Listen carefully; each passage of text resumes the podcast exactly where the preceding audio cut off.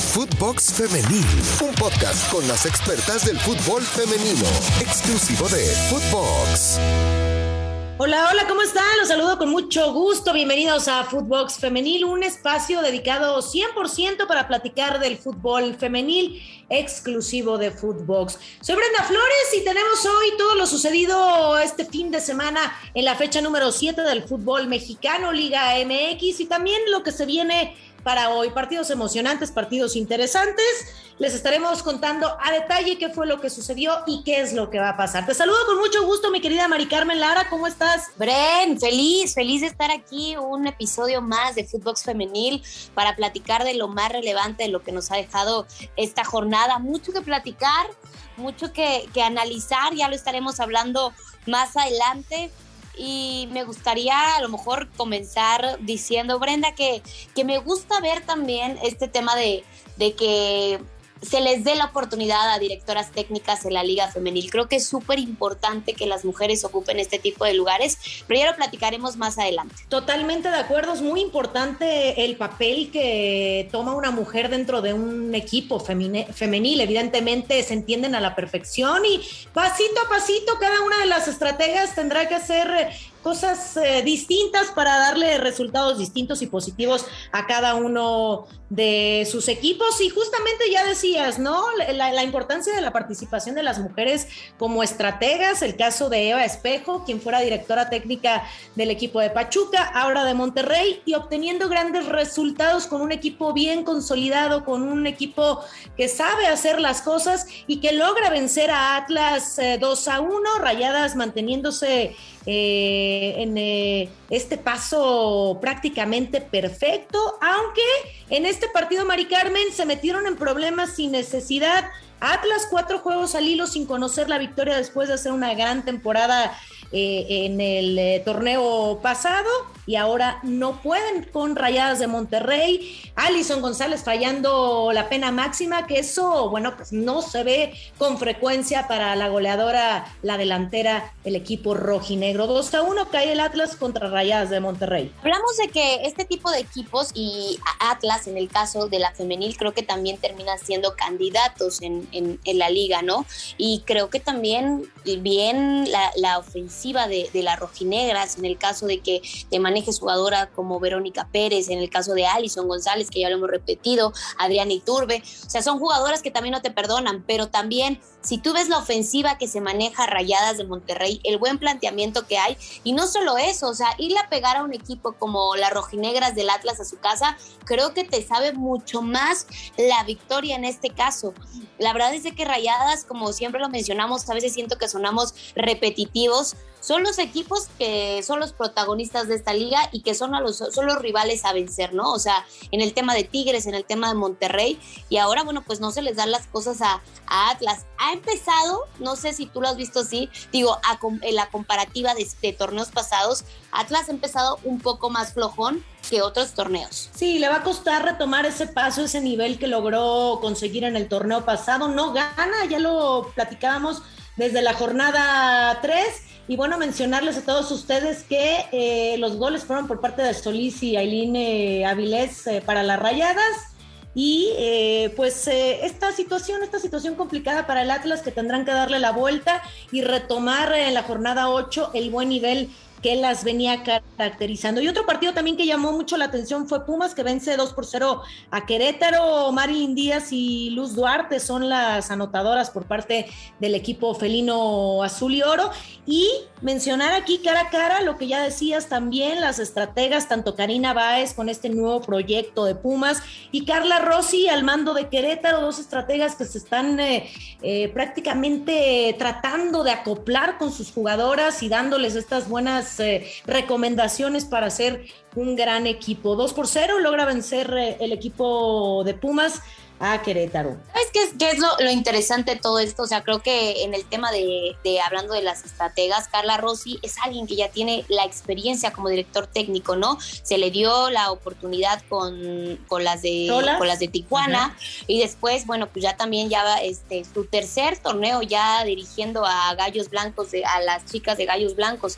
Del otro lado, pues prácticamente hablamos de esos proyectos que muchas veces es lo que sucede en, en la liga femenil. No se le da esa continuidad. Y en el caso de Pumas, creo que es un proyecto que apenas va comenzando con el tema de al mando de Karina, ¿eh? O sea, recordemos que Ileana Dávila fue la que estuvo al frente prácticamente desde que arrancó esta liga, fue la que llevó a Pumas. Para mí creo que Pumas siempre le faltó como, como este extra, porque cuando estaban al mando de Ileana Dávila, recuerdo Brenda, seguramente te recordarás muy bien, siempre hacían, hacían buenas cosas, o sea, les costaba, no le competían, tampoco se igualaban con los equipos del norte, pero creo que el proyecto iba por buenos pasos. Digo, desafortunadamente aquí, como sabemos, nuestra liga, pues son torneos cortos, no te pueden dar tanta, tanto crédito. Y bueno, a Ileana creo que se le dio un crédito bastante largo, o sea, fueron, fueron años también para, para Ileana Dávila dirigiendo a las, a las universitarias. No se dan los resultados y ahora prueban con alguien que también tiene experiencia en la Liga Mexicana, pero como auxiliar técnico, pero no con cualquier equipo. O sea, tuvo, Karina tuvo experiencia con Pachuca y tuvo experiencia con Tigres. Ahora, digo, es completamente diferente el papel que desempeña siendo la, la, estratega de estas universitarias y que seguramente, no lo sé, pero pues tienen que, que, darle la oportunidad de que este proyecto también crezca con ella. Parecía inmovible Ileana Dávila, como bien lo comentabas, esta entrenadora que estuvo prácticamente desde el arranque de de la liga femenil con este equipo y se conseguían cosas distintas, cosas atractivas, sí era un equipo competitivo, pero los resultados no se daban y Pumas no llegaba a los objetivos, no llegaba a las metas estipuladas. Yo creo que más bien por ese lado fue que se le da la posibilidad a Karina Báez y siempre será nuevo y bueno reforzar y refrescar la situación de un equipo. Ojalá que le vaya muy bien al equipo de Pumas que obtienen su primera victoria. Y hablemos de Chivas Rayadas de Guadalajara. Paso perfecto, 2 por 0, logra vencer a Mazatlán, un equipo que no levanta, último lugar de la tabla general, esto lo aprovecha a la perfección Chivas. Y bueno, eh, mencionar también eh, lo interesante de este partido, Gaby Valenzuela estrenándose como goleadora y un golazo que hace Caro Jaramillo, que decíamos, bueno, en el torneo pasado se desmantelaron al plantel, pero tienen a Caro Jaramillo, tienen jugadoras importantes, eh, desbordantes que podrán hacer eh, diferencia. Eh, líder hasta el momento con 19 puntos, Mazatlán último lugar, solo un punto, sexta victoria consecutiva para Chivas sobre Mazatlán y esperando lo que sea el partido hoy entre Tigres y Toluca para ver si Tigres se queda con este liderato y deja a Chivas en segunda posición. Para, para los equipos de, que se encuentran en los primeros lugares, Brenda, creo que este tipo de, de encuentros en el tema, hablando de Mazatlán, de las Bravas de Juárez, de las Centellas en Lecaxa, de Atlético San Luis, digamos que son partidos de trámite, ¿eh? o sea, la verdad es de que es una diferencia abismal lo que se puede llegar a observar en el terreno de juego. Y aunque muchas veces el equipo, no sé, hablando de estos sotaneros, tal vez quieran proponer, creo que sí existe una diferencia muy marcada entre las escuadras y son realidades, a pesar de que se encuentran en la misma liga, completamente diferentes. Totalmente de acuerdo, totalmente de acuerdo. Un punto muy importante eso que mencionas. Y bueno, también eh, decirles a todas las personas que nos están escuchando que además de los equipos que ya hemos eh, hablado, tanto Rayadas como Tigres, como Chivas, América, que no podemos dejar pasar y que siempre estarán eh, durante cada jornada, cada torneo en la mira, bueno, pues tampoco podemos dejar pasar al equipo de Cholas que viene pisando fuerte, logra vencer 3 por 1 a San Luis. Por parte de San Luis, Emily González es la que hace el único tanto. Y por parte de Cholas, Paula Villamizar, eh, Jocelyn de la Rosa y Angelina Hicks, esta jugadora que acaba de llegar al equipo fronterizo, se estrena como goleadora y además es eh, de origen de allá de Estados Unidos. Un partido muy atractivo, muy interesante y Tijuana, ojo, es uno de los equipos que podrían ser caballo negro y podrían ser la sorpresa. Sí, podrían terminar sorprendiéndote y te digo, la verdad es que creo que en este episodio por eso quería tocar este tema de las estrategas, una estratega también al frente de las Cholas que es Fabiola Vargas, o sea, también se le da la oportunidad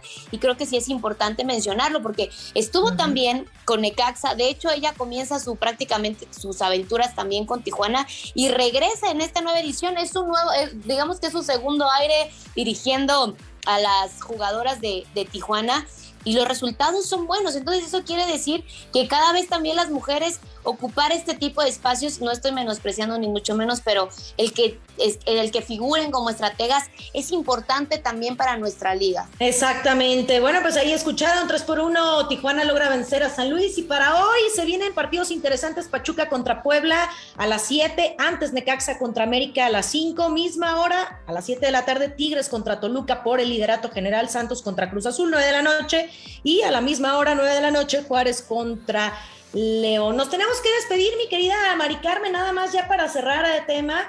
Bueno, pues eh, Arriola ha mencionado referente a lo que ha sido el crecimiento de la liga femenil, un impacto que seguramente estaremos viendo, estaremos viendo situaciones interesantes en los próximos años y eh, el poderío de, de, esta liga femenil. Es increíble que hemos crecido a pasos agigantados, creo que poco a poco se suman, bueno, no poco a poco, cada vez son más los aficionados que ya se hacen presente en el estadio. Recordemos que antes incluso equipos que, eran, que son los más mediáticos, muy poca gente iba, ahora el ver que la gente está apoyando, el ver que la gente va a los estadios y no solamente en el tema de aficionados, en el tema de patrocinios, también te das cuenta que cada vez se hace más presente.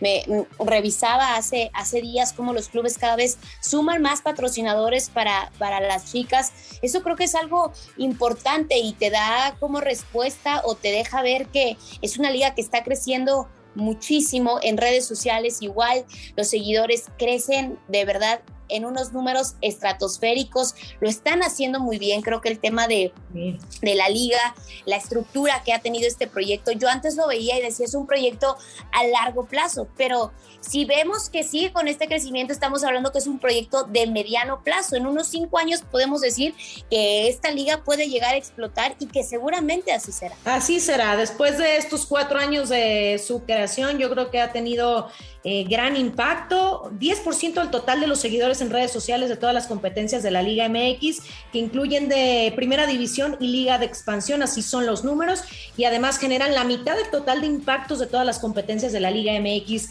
en redes sociales. Seguramente los próximos años estaremos dando noticias de este crecimiento de la Liga Femenil a pasos. Falta mucho, ¿eh? Sí, sí, por supuesto. Falta mucho, falta mucho, pero creo que vamos por buen camino. Falta, falta mucho a lo mejor en el tema, tal vez de el tema salarial, el tema de que a lo mejor, no sé, creo que ese para mí sería como el punto más enfocado, el tema de que a lo mejor hay ese tipo de diferencias tal vez en los procesos entre jugadoras y jugadores, pero creo que hemos arrancado y son unos años muy buenos, hemos visto frutos y lo importante de esto es de que pues el día de mañana también nuestra liga sea una liga poderosa, que sea una liga que le compita al tú por tú a la liga de la Barras y las Estrellas. Sí, la mala noticia es que falta mucho y la buena noticia es que ya sabemos que se pueden lograr las cosas y se, se pueden realizar pasito a pasito. Mi querida Mari Carmen Lara, nos tenemos que despedir. Muchísimas gracias. Nos vamos, Brenda. Abrazo, qué gusto platicar con todos ustedes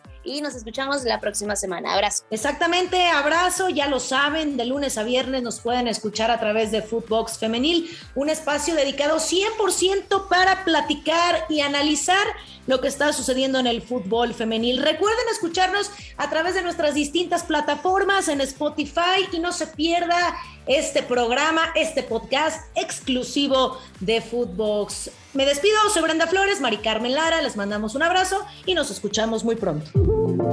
Footbox Femenil, podcast exclusivo de Footbox.